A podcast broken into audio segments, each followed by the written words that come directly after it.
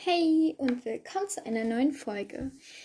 Ja, ich hatte ja am Montag schon mal eine Folge aufgenommen und ich habe ja auch schon gesagt, dass ich heute auch noch mal eine Folge aufnehmen wollte.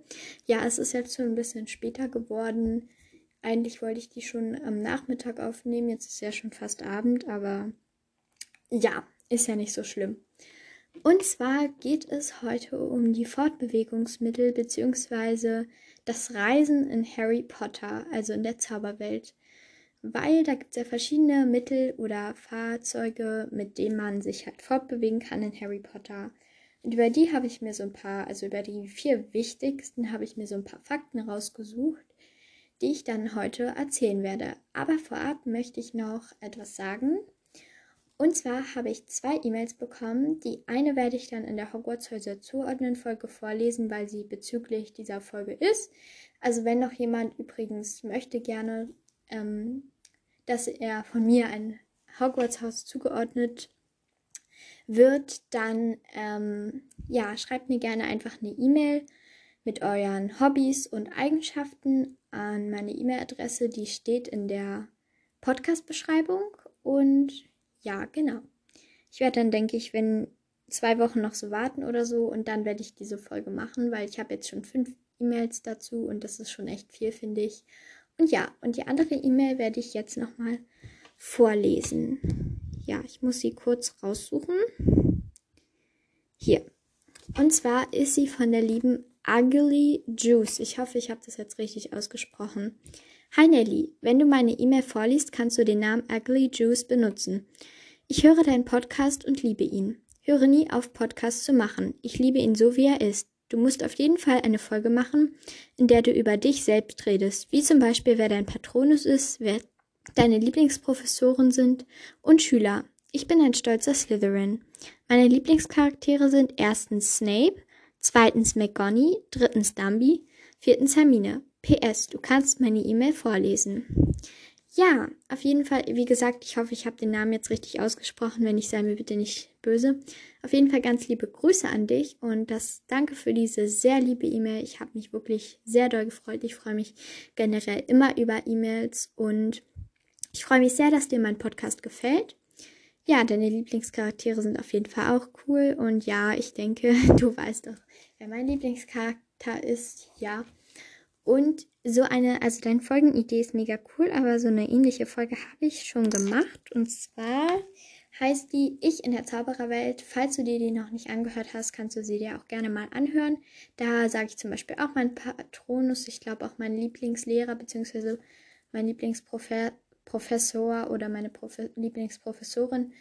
Ähm, ja, also falls du das noch nicht gehört hast, kannst du da auch gerne mal reinhören, weil das ist also so ähnlich, wie du vorgeschlagen hast, aber auf jeden Fall auch eine richtig coole Folgenidee. Ja, und dann würde ich sagen, fange ich auch einfach mal mit der Folge an. Und zwar ist das erste ein Fortbewegungsmittel, Mittel, Mittel, und zwar einfach das auf dem Besen fliegen.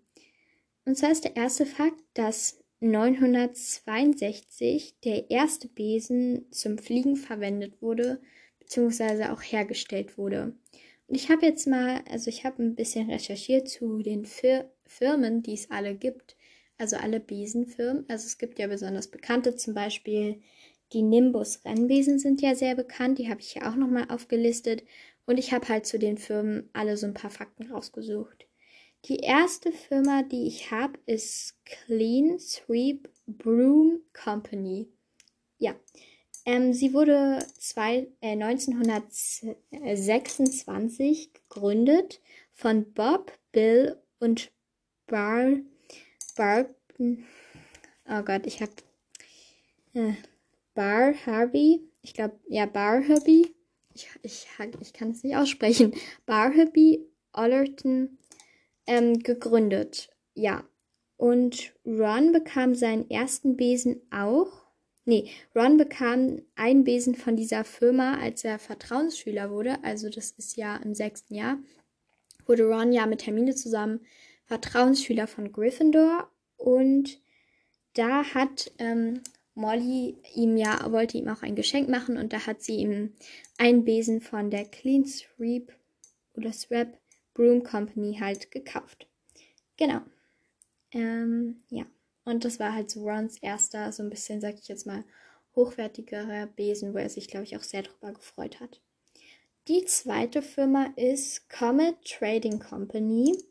Die ist 1929 gegründet von Run Randolph Keitig und Basil Horton. Wie gesagt, ich kann die Namen schlecht aussprechen. Ähm, äh, ihr erstes Modell war der Com Comet 140, der noch im Gründungsjahr erschien. Also in dem Jahr, also in der noch 1929 erschien. Der letzte Besen aus der Comet-Reihe ist bis heute der meistverkaufte Flugbesen aller Zeiten. Also ja, genau. Der letzte Besen, den sie hergestellt haben, ist auch der meistverkaufte Besen. Also muss er sehr beliebt gewesen sein. Genau. Die dritte Firma ist die LRB and ist LRB and Spudmore, ähm, gegründet von LRB und Abel Spudmore. Ihr Sohn, die wohnten auch übrigens im Schwarzwald. Da wird also auch vermutet, dass das ähm, dass die Besen aus dem Holz dort hergestellt wurden. Ihr Sohn Randolph oder Randolph, ich weiß nicht genau, hatte großes Talent und brachte 1993 den Feuerblitz, den schnellsten Besen seiner Zeit, raus. Den Besen hat ja auch Harry letztendlich dann am Ende. Genau. Also den hat er ja auch bekommen dann. Ich glaube, ja, das war, glaube ich, von Sirius. Und genau. Dann haben wir die nächste Firma ist Flight and Baker. Ähm, die brachten, also da ist das ähm, Gründungsjahr nicht ganz klar von der Firma, aber auf jeden Fall brachte sie 1990 den Trigger 90 raus, der den Nimbus-Besen, der diesem, dem Nimbus-Besen, also der ganzen Nimbus-Besen-Reihe, also nicht Nimbus 2000 und all den anderen Besen von Nimbus, Konkurrenz machen sollte, hat es aber natürlich nicht geschafft. Die Besen von dieser Firma haben den Ruf von Leuten mit viel Geld und wenig Gehirn geflogen zu werden. Und zwar, weil sie sehr, sehr teuer sind ähm, und so kleine Nebenausstattungen haben. Genau, wie zum Beispiel ein sich selbst, äh, ich glaube, sich selbst kämmende Borsten zum Beispiel am Besen. Auf jeden Fall hat es halt den Ruf von Leuten mit viel Geld, aber wenig Gehirnzellen geflogen zu werden. Und sollte den Nimbus ähm, 2000 oder besser gesagt allen Nimbus-Besen halt Konkurrenz machen, hat es aber nicht geschafft. So, die nächste Firma ist, denke ich, mit die bekannteste Firma, beziehungsweise ich kannte zum Beispiel diese Firma, also ich kannte gar nicht alle Firmen hiervon. Ja, sonst hätte ich auch nicht nachgeschaut. Ähm, ja, die Nimbus Rennbesenfirma ist gegründet 1967 von Delvin, Delvin Whitehorn der erste Besen war der Nimbus 1000 und der letzte der Nimbus 2001, den auch, ähm, den auch Lucius Malfoy für die ganze Slytherin-Mannschaft gekauft hat, damit Draco, also sein Sohn, halt auch als Sucher angenommen wird, weil er sich ja sozusagen so ein bisschen in die Mannschaft eingekauft hat. Genau. Und das letzte, die letzte Firma ist die Universal Broom Firma, gegründet 1955. Sie haben zum Beispiel den Shooting Star hergestellt, der zu seiner Zeit auch der günstigste Besen war. Aber es stellte sich heraus, dass der Besen schnell an Geschwindigkeit verlor und 1978 gaben sie das Geschäft dann auf, weil der Kauf immer, weil immer weniger Leute diesen Besen gekauft hat, weil sich eben herausgestellt hat, dass er an Geschwindigkeit ähm, verlor. Genau. Das waren erstmal die Fakten zu den Besen und zu den Besenfirmen.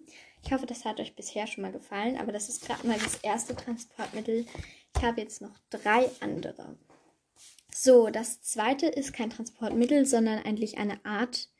Und zwar, das ist das Apparieren und Disapparieren, was ihr sicherlich auch kennt. Das können zum Beispiel nicht nur die Zauberer, sondern sogar auch die Elfen.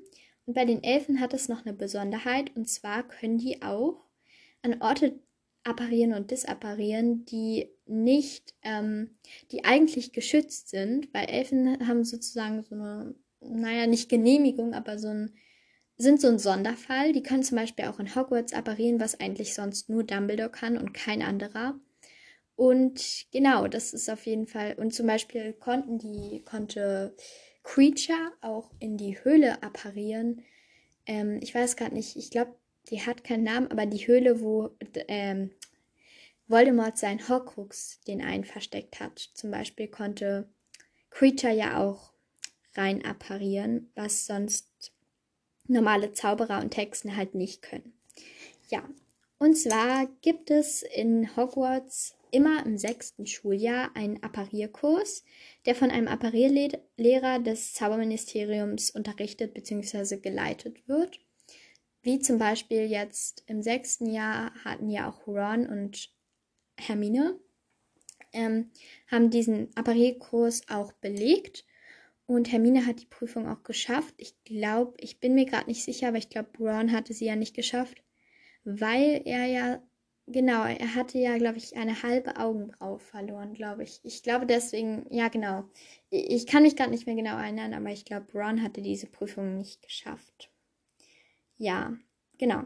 Ähm, hm, was wollte ich gerade sagen? Ja, auf jeden Fall hat Hermine die Prüfung aber bestanden und Harry konnte bei der Prüfung leider noch nicht mitmachen, weil er nicht rechtzeitig, bevor der Prüfungstermin war, ähm, volljährig geworden ist. Dann zum Apparieren gibt es auch drei Regeln, beziehungsweise die goldene Regel, Dreierregel genannt. Erstens, man muss sich auf das Ziel konzentrieren. Zweitens, man muss den Wille haben. Und drittens, mit Bedacht verschwindet der Apparierende und landet an seinem Zielort. Kurz gefasst, Ziel, Wille und Bedacht. Und das bringt er der Apparellehrer ihnen auch bei, aber die meisten Schüler finden es nicht gerade hilfreich, was ich auch irgendwie verstehen kann. Also ich denke, es ist schon so ein kleines bisschen hilfreich, denke ich. Aber halt auch nicht so sehr, weil es ähm, ja hilft einem eigentlich nicht dabei, es wirklich zu lernen. Ja, genau. Und was beim Apparieren auch sehr gefährlich sein kann, ist das, ähm, das Zer, ich weiß gar nicht, hm, gerade nochmal nachgeguckt, ist das Zersplintern, nicht zersplittern, sondern zersplintern. Das heißt, dass man einen Teil von seinem Körper halt zurücklässt und dann nur mit Hilfe eines anderen diesen Teil auch wieder zurückkriegt. Also klar, man kann es dann wieder anwachsen lassen, aber es ist halt, ähm, ja, deswegen sollte man die Prüfung auch wirklich ähm, dann ab, ähm, richtig ablegen und vorher darf man auch nicht apparieren, weil das halt dann sehr gefährlich sein kann, wenn man zum Beispiel dann zersplintert. Ja, genau. So, die dritte Art, ähm, sich an einen anderen Ort zu kommen in der Zauberwelt, ist ähm, Flohpulver, was Harry das erste Mal im zweiten Teil, also in der Kammer des Schreckens, benutzt. Ähm, also man muss eine Prise Flohpulver in den Kamin geben oder werfen und dann in den Kamin gehen mit seinem Körper oder halt einen Schritt in den Kamin machen und deutlich sagen, wo man hin will. Dann erscheint so eine grüne Flamme und dann wird man halt durchs Flurnetzwerk geleitet und landet dann an dem Ort, wo man ist, wenn man es deutlich ausgesprochen hat. Was Harry ja nicht getan hat, da komme ich gleich nochmal zu einem Fakt. Aber erst einmal, äh, man kann, man muss gar nicht mit dem ganzen Körper ähm, in den Kamin gehen, sondern kann zum Beispiel auch nur mit dem Kopf, so wie Harry das im fünften Teil nutzt, um mit Sirius zu reden. Oder Sirius auch, glaube ich. Nee, das war was anderes. Nee, doch, ich glaube schon. Auf jeden Fall kann man auch nur mit dem Kopf irgendwo anders hin, um sich zum Beispiel mit jemandem an einem anderen Ort zu unterhalten. Also sozusagen so ein bisschen wie Videotelefonieren bei, bei uns in der Muggelwelt. Nur halt, dass der Kopf auch wirklich da ist. Genau. Und jetzt noch zu dem Fakt im zweiten Teil hat Harry ja laut der deutschen Fassung genuschelt. Ähm, aber im Original ist es halt so, dass die Winkelgasse Diagon Alley heißt. Alley, ich weiß nicht genau, wie man es ausspricht. Aber Harry spricht es wie Diagonally aus, was so etwas wie diagonal oder seitlich bedeutet. Und dadurch landet er dann halt in der Nocturngasse. Genau, und das war auch in der Kammer des Schreckens. Und das ist halt ein bisschen leider beim Deutschen verloren gegangen, weil man das ja schlecht übersetzen kann. Und deswegen ist es dann dazu gekommen, dass Arthur sagt, dass Harry genuschelt hat. Was er ja dann auch gemacht hat, aber das ist leider im Deutschen dann ein bisschen doof gewesen. Ja, genau. Und die letzte Art, ähm, also nicht die letzte Art, es gibt noch mal mehr Arten, die ich kann auch gleich noch mal ein paar aufzählen, aber die bekanntesten Arten habe ich jetzt hier aufgezählt. Und das nächste ist äh, der fahrende Ritter. Er ist ein Bus, den Zauberer und Hexen jederzeit rufen können, indem sie die Hand mit dem Zauberstab mit einem heftigen Ruck in die Höhe strecken. Das macht Harry im dritten Teil, also beim Gefangenen von Azkaban, nämlich aus Versehen und dadurch ruft er dann den fahrenden Ritter, mit dem er dann auch fahren kann. Ja, genau.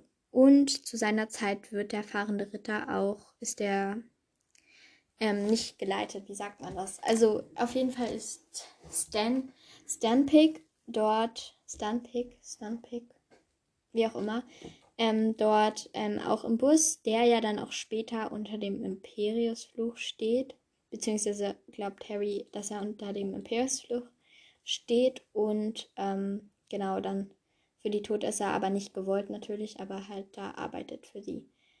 Genau. Ähm, der fahrende Ritter ist nachts mit Messingbetten und tagsüber mit wahllos zusammengestellten Sitzgelegenheiten, die um die Fenster gruppiert sind, ausgestattet. Im Film ist es ja auch so, dass die Messingbetten sich so ein bisschen bewegen, wenn der fährt, beziehungsweise nicht ein bisschen, sondern richtig doll. Ja, das ist, ich glaube, ich, ich stelle mir das nicht so angenehm vor, am fahrenden Ritter zu fahren. Das ist sicherlich mal lustig, aber als ähm, dauerndes Transportmittel würde ich das auf jeden Fall nicht nehmen. Ja. Und eine Spontanfahrt mit dem Bus oder mit dem fahrenden Ritter kostet 11 Sickel. Man kann aber auch Kakao oder Kuchen dazu bestellen. Das ist dann ein extra pa Preis. Aber spätestens, wenn der Bus dann um eine Kurve fährt, liegt auch der Kakao oder der ähm, Kuchen dann auf dem Boden wahrscheinlich. Ja, es gibt natürlich auch noch andere Mittel, mit denen man reisen kann. Man kann ja zum Beispiel auch, wie im fünften Teil, auf einem Testral reiten. Das sind die Wesen an die es nicht wissen. Ich, vielleicht kann ich auch noch mal eine Folge machen mit magischen Tierwesen. Das ist jetzt eine eher magische Tierwesen und wo sie zu finden sind. Aber würde ich auch gerne mal machen. Mal sehen. Auf jeden Fall kann man auf Testralen, das sind ja die Wesen, die man nur sehen kann, wenn man schon mal den Tod bzw. gesehen hat, wie jemand gestorben ist. Ähm, die so ein bisschen skelettartig aussehen. Genau. Ja, und man kann natürlich auch auf Seidenschnabel reiten. ja. Mehr Transportmittel sind mir jetzt erstmal nicht eingefallen. Klar, Hagrids fliegendes Motorrad, das fliegende Auto. Wie gesagt, es gibt noch andere Transportmittel, aber ich habe jetzt erstmal die, äh, die Weisen zu reisen erstmal rausgesucht, die für mich am bekanntesten sind. Ja, ich hoffe, die Folge hat euch gefallen. Es war vielleicht auch ein bisschen was dabei, was ihr noch nicht wusstet. Und ja, bis zum nächsten Mal. Tschüss.